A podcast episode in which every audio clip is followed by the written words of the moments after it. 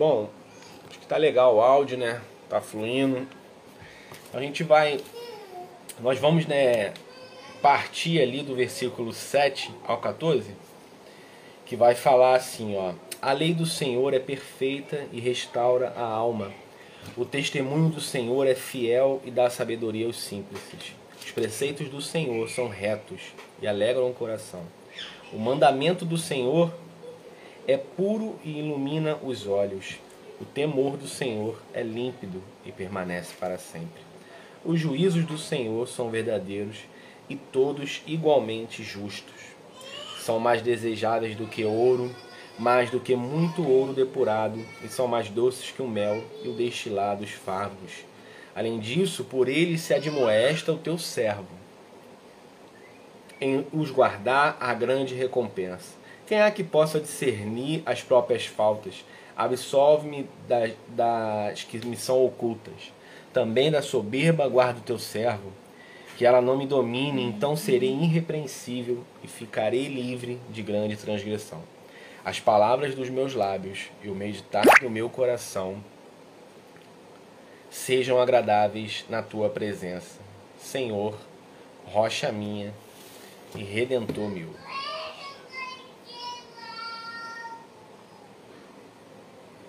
Amém, meus irmãos. É que saiu, agora que eu vi aqui que saiu dois vídeos, um entrou e caiu, né? Aí a Cris até deu boa noite. Eu vou só responder aqui.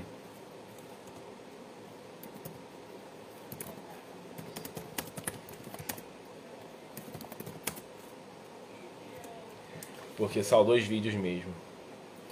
E é isso aí, meus irmãos, né? O, o Salmo 19 ele vai falar sobre é, a, a, excelência da criação, e aí do, até o versículo 6, e do versículo 7 em diante, do versículo 7 em diante, nós vamos ter a palavra diante de nós, Deus o instrutor, e teremos o testemunho dentro de nós, Deus o redentor. Né? Mais ou menos dividido assim também. E aí ele já começa dizendo a lei do Senhor. Né? Boa noite, Adriano. Boa noite, meu irmão. Graça e paz. Ele já começa com a lei do Senhor, né? E a gente tem lá a Torá, né? No início, né? Ali quando tinha um Pentateuco, né? Os livros ali iniciais, Gênesis e tudo mais. E a gente tinha tinha a Torá como palavra de Deus, né? Somente, vamos dizer assim. Mas aí a gente tem o que, que significa, né, no hebraico, né? Torá é instrução, orientação e ensinamento. Então aqui no Salmo 19, nós começamos: A lei do Senhor é perfeita e restaura a alma. Então, é, é, esse ensinamento, essa instrução, né? Ele está falando ali do, da Torá, mas nós temos hoje a palavra completa de Deus, né? Temos aqui a Bíblia, o Antigo e Novo Testamento. Então ele está falando que essa instrução, o ensinamento do Senhor é perfeito. Ele restaura a nossa alma, né? E com verdade é isso, porque quando nós meditamos na palavra de Deus, temos consolo, temos conforto, temos promessas, temos repreensão, correção, né? Temos é, o amor de Deus ali e os ensinamentos. E é perfeito, porque é, é um ensinamento do próprio Deus, um Deus que não erra, um Senhor perfeito. E ele restaura, é, é a lei do Senhor, ela restaura a alma, né?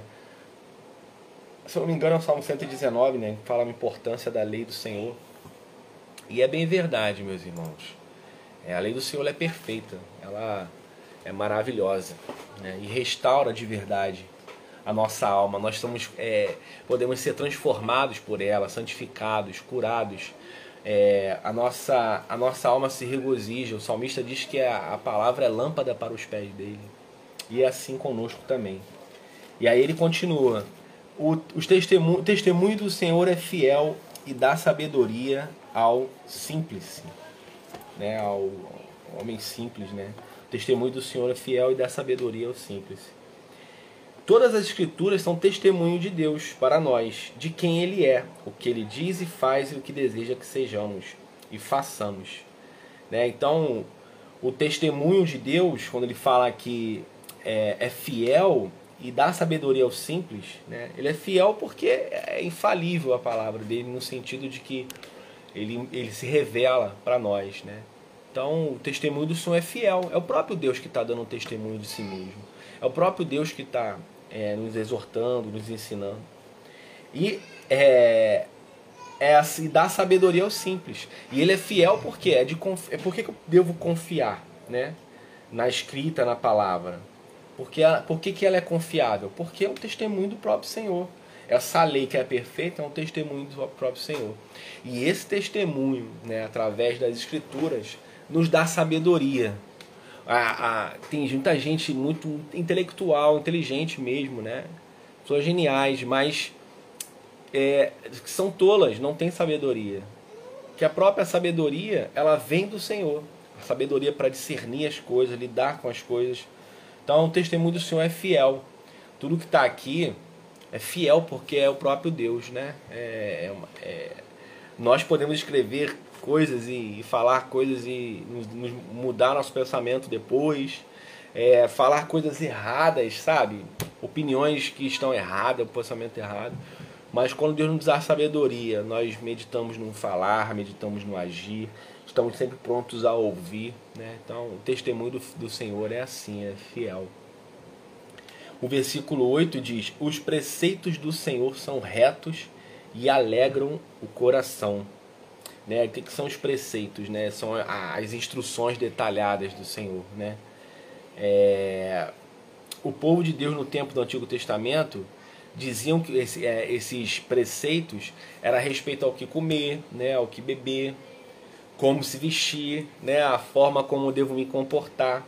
Então, os preceitos do Senhor são retos e alegram o coração, né? E são retos, ou seja, são, são, são, são perfeitos, né? As instruções que o Senhor nos dá pela tua pela palavra dele é, é reta, é correta né, e alegra o nosso coração. Nós nos alegramos quando ouvimos os ensinamentos do Senhor e nos dedicamos a praticar, a viver o ensinamento dele, porque isso alegra nosso coração. Agora que somos dele, nos alegramos e desfrutamos dessa presença. Ele continua dizendo: O mandamento do Senhor é puro e ilumina os olhos.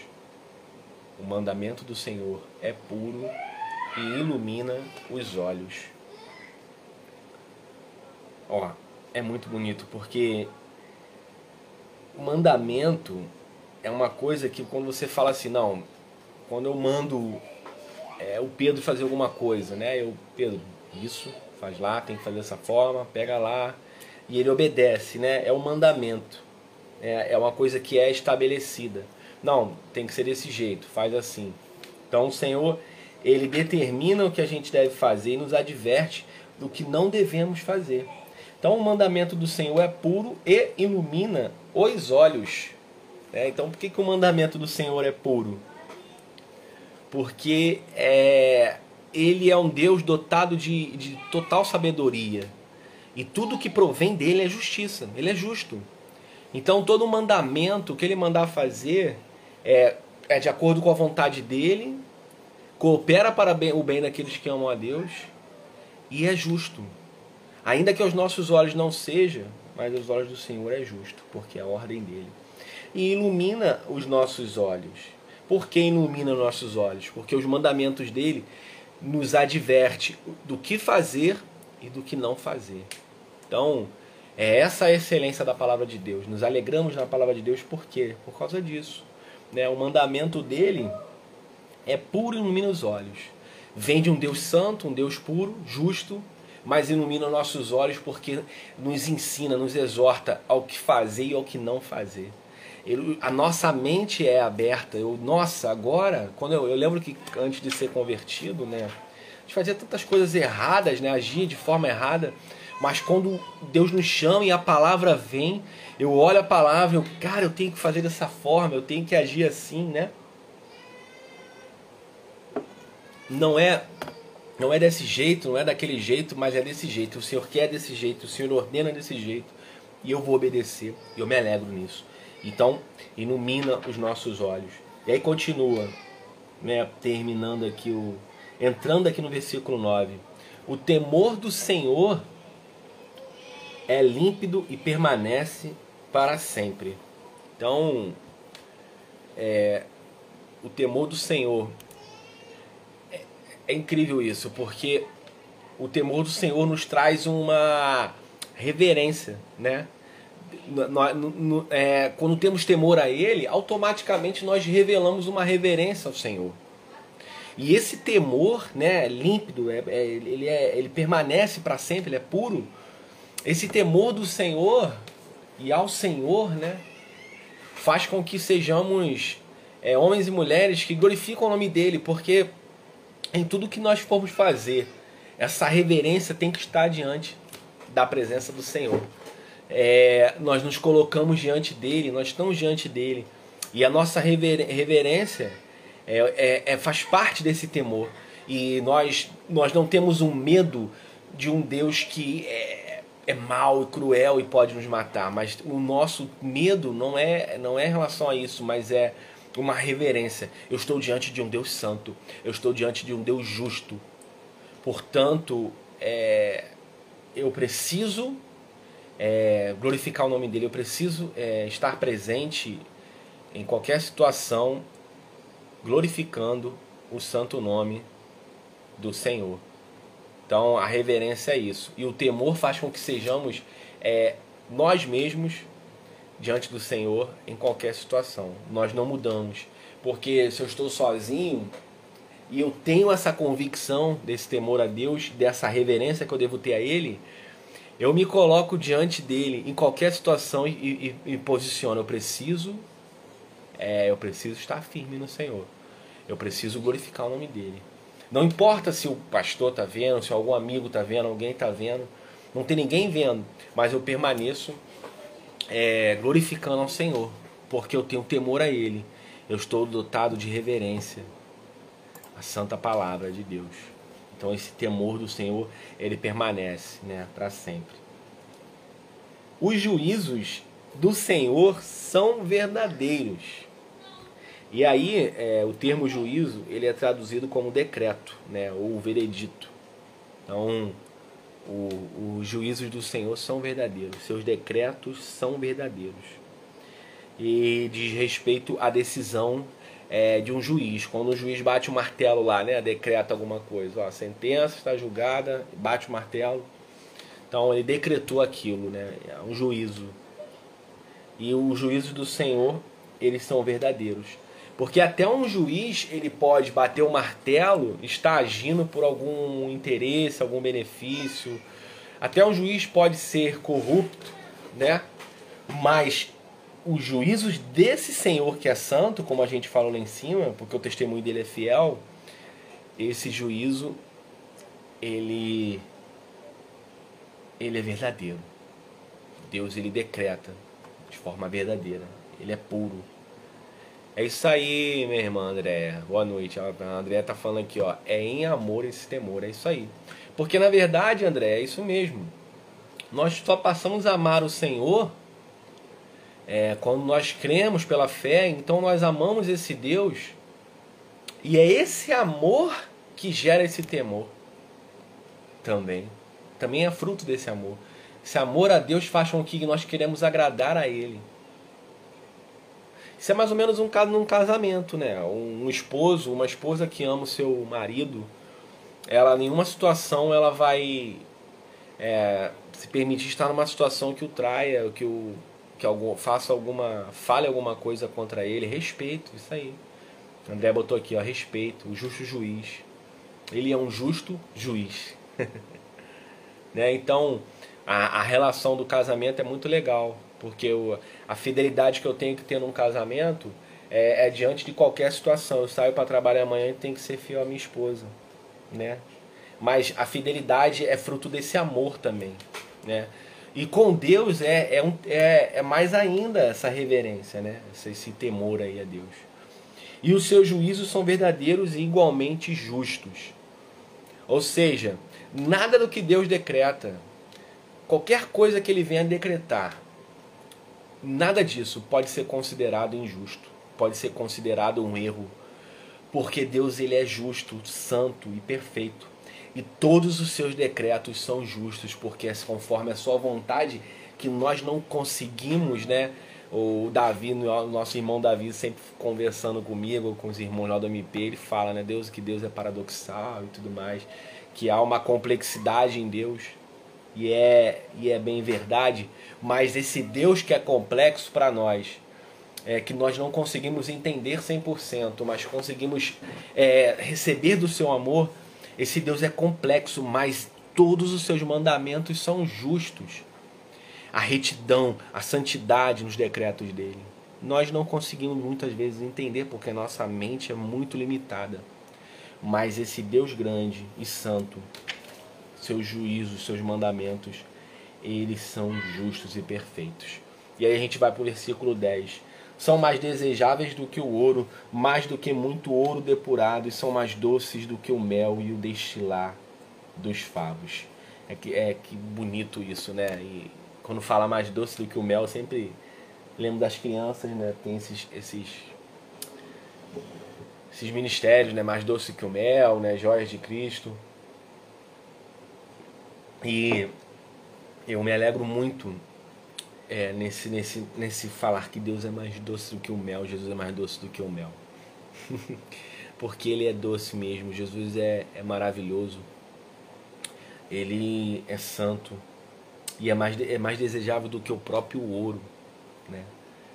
Ou seja, qualquer riqueza que nós venhamos a ter, qualquer poder, domínio, é, qualquer é, sabedoria humana, nós vamos, temos que considerar como esterco, igual Paulo considera tudo que ele aprendeu como esterco diante da glória de Deus. Né? Então é mais doce do que o mel. E no versículo 11 é, permanece dizendo: Além disso, por ele se admoesta os teus, o teu servo em os guardar a grande recompensa. Então, meus irmãos, é, guardar os mandamentos de Deus, a recompensa em guardar os mandamentos de Deus. A recompensa em, em observar as exortações dele, o servo que, que obedece a palavra de Deus, que obedece seus mandamentos, e mais, o servo que se mantém humilde para até ser repreendido por outro irmão, né? De repente, pelo pastor, é mais fácil ser repreendido, ser corrigido, né? Porque o pastor está numa posição de liderança, né? Um, um diácono, um presbítero, e você olha assim, um líder seu, você recebe ali a, a admoestação, né? E aí, você, não, beleza, isso aí, né? Mas aí quando vem outra pessoa, né, um membro da igreja, um irmão em Cristo, ou seu próprio cônjuge, alguém da sua família, você já não consegue receber aquela, aquele conselho ali, né? Assim, não, eu vou para a palavra de Deus, palavra que me exorta. Mas aí alguém tá tá cheio de Deus aí te aconselhando, te exortando, falando que você está no caminho errado, você está agindo errado, e você não observa esse conselho, você não absorve esse conselho também, né? e aí a gente tem um coração orgulhoso e, e não recebe desse Deus, né? Então é essa parte aqui do versículo 7 ao versículo 11, um Deus instrutor. Nós temos um Deus que nos instrui, que exorta, que nos ensina através da sua palavra. E tudo que ele manda, tudo que ele decreta, seus juízos, seus ensinamentos são perfeitos, santos e justo. André botou um rostinho aí. Não entendi esse rostinho não. Ah, pensativo. Acho que é pensativo esse rostinho aí, né, André? Se não for, fala aí, me corrige. Mas é. esse Deus ele é, ele é maravilhoso. Amém, meus irmãos? Esse Deus é maravilhoso. E desfrutar, né? Como o pastor falou semana passada, a excelência dessa criação. Nós nos alegramos em ver a criação de Deus, em ver, em ver a humanidade, ver a natureza, ver as coisas criadas pelo Senhor. Mas nós nos alegramos também na palavra dele e na instrução que esse Deus dá. Porque essa palavra, como está em 2 Timóteo 3,16, que vai dizer que é divinamente inspirada, né? Para nos exortar, nos amar, nos corrigir, nos, nos repreender, nos ensinar ela é, ela é para isso. Então nós devemos receber sim a instrução desse Deus. Receber sim é, os conselhos e os mandamentos e pôr em prática e olhar, Deus, eu sou falho, né? Eu não tô é, é obedecendo e praticando tais coisas porque eu sou bom, porque eu sou santo, mas é porque o Senhor me capacitou, o Senhor me deu um coração novo, né? O Senhor se revelou a mim. Em resposta dessa revelação, dessa graça irresistível, eu me declaro, eu declaro e afirmo e confirmo a minha fé em Ti, através das minhas atitudes através das obras que o Senhor preparou para mim, através de uma vida de santidade. Eu quero, sim, Deus, receber teus ensinamentos, suas correções. E eu quero sim estar com meu coração pronto para ouvir o meu irmão me corrigir. Porque é muito bom corrigir o irmão. Ele chegar lá com, com o que você está entendendo e repreender o irmão, né? Aí você tá numa posição né, de corrigir, mas quando você está na posição do corrigido é mais complexo. Né? Então, nós possamos ser humildes, é, prontos para ouvir a instrução do Senhor. Amém, meus irmãos? E aí no versículo 12, é, nós temos aí um Deus redentor, né? É, quando a gente é, esse salmo é perfeito, porque ele, ele explica a excelência da criação, a excelência da palavra e conclui, e eu devo dizer, com a excelência de quem é Cristo. Por isso a carinha. Agora eu entendi, André. Entendi, entendi. Por isso a carinha. É isso aí. É isso aí. Nós, nós estamos diante do Senhor, né? É isso aí. Estamos diante dele. Ele nos corrige, ele nos exorta. Amém, minha irmã. Então, assim, é, conclui, ele termina, ele termina com um Deus redentor. Nós a, nos, nos, alegramos na excelência da criação, nos alegramos na excelência da palavra de Deus, nos alegramos na, nas coisas criadas, na humanidade, mas nós nos alegramos em Cristo. Porque ao estudar a criação com a Bíblia na mão, nós vemos inevitavelmente o Cristo em tudo. Quando estamos com a palavra de Deus na mão, nós meditamos e oramos e o Espírito Santo nos dá, nos dá o discernimento. Cristo reina na palavra. Cristo reina em tudo. E esse salmo termina com esse Deus redentor, com esse Jesus, o Salvador. Quem há que possa discernir, no versículo 12, as próprias faltas. Absolva-me das que me são ocultas.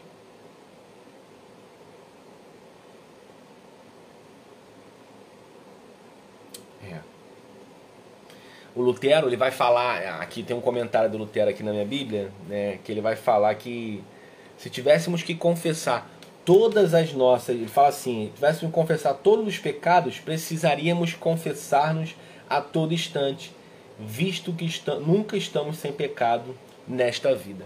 Né? Então, se precisarmos realmente, é, se, se tivéssemos, né, confessar, isso fosse para nos salvar, estaremos perdidos, porque é o tempo inteiro estamos, nós respiramos e pecamos. Mas a verdade é que temos um Deus que, que nos salva. Nós somos falhos. Então por isso que ele fala: quem é que possa discernir as próprias faltas? Absolve-me das, das que me são ocultas. Quem pode, pode discernir todas as faltas, todos os pecados? Ó Senhor, talvez eu tenha cometido pecado hoje e eu nem lembro, eu nem sei o que eu cometi. Ah, Senhor, me absolve-me das que me são ocultas. É o que ele está falando, né? Esse salmista. E aí tem Cristo aqui. Por que tem Cristo? Porque foi Ele. É, todo sacrifício é, dos cordeiros que foram imolados, nada pagaria, né? Pagaria os pecados da humanidade, mas esse Cristo, esse Cristo pagou. Então absolve-me das minhas que são ocultas, Senhor. Me ajuda, Deus, porque há, há, pecados que me são ocultos e eu não consigo é, entender ou ver. Me absolve-me deles também, Senhor. Né? Perdão, Senhor, pelos pecados que eu tenho cometido e não tenho percebido. E por que não também orar, Senhor? Me, me faz ver também onde eu estou errando, né? Deus faça que eu enxergue isso. Versículo 13. Também da soberba guarda o teu servo que ela não me domine. Então eu serei irrepreensível e ficarei livre de grande transgressão. Né? Também da soberba, guarda o teu servo, que nós não sejamos dominados pela soberba. Essa é a oração do salmista. Que não sejamos dominados pela soberba, porque a soberba precede a queda. Então, se não, não formos dominados por ela, seremos irrepreensíveis e ficaremos livres de grande transgressão. É. Eu coloquei assim a caneta aqui, ó. Os céus podem ser maravilhosos. A criação também pode ser maravilhosa, mas receber o perdão de Deus é magnífico. É, é estupendo, é, é fora do normal. Tudo é maravilhoso quando das, da criação de Deus, das coisas criadas, mas você se sentir perdoado pelo próprio Senhor é fora do normal. é maravilhoso, é magnífico ser perdoado por Deus, sentir o perdão dele, sentir acolhido, amado pelo Senhor. Então que o Senhor nos livre dessa soberba, que o Senhor nos perdoe e nos faça discernir os pecados ocultos e mesmo que não venhamos a discernir que o Senhor nos absolva em Cristo, que Ele nos perdoe. Amém, meus irmãos? Ele conclui o versículo 14 assim, ó. As palavras dos meus lábios e o meditar do meu coração sejam agradáveis na tua presença, Senhor. Rocha minha e redentor meu. Quem é o redentor? É o próprio Cristo.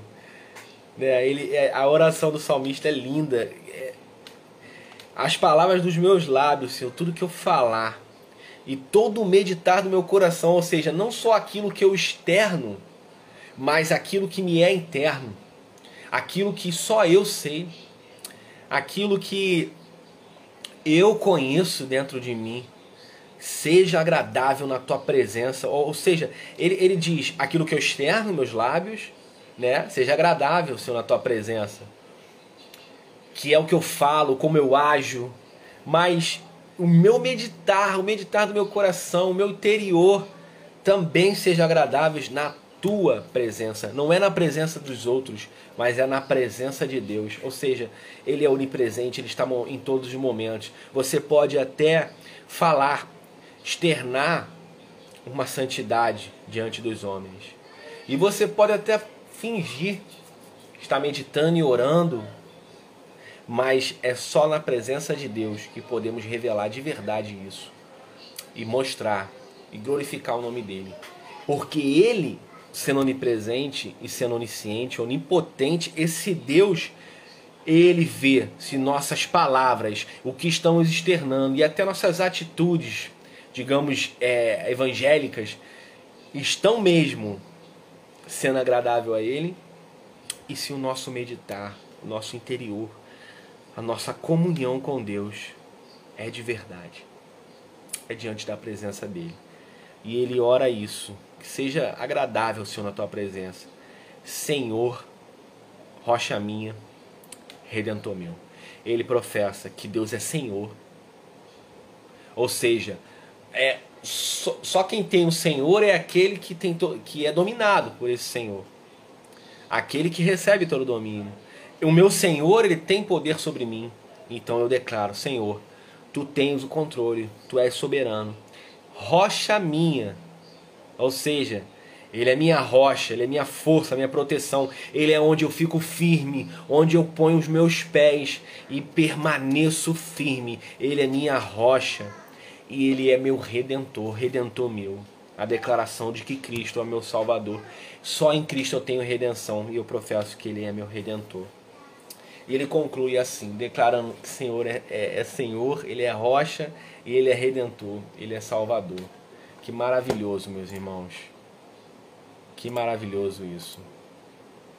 É saber o quanto Deus é maravilhoso e santo. O quanto nós dependemos dele.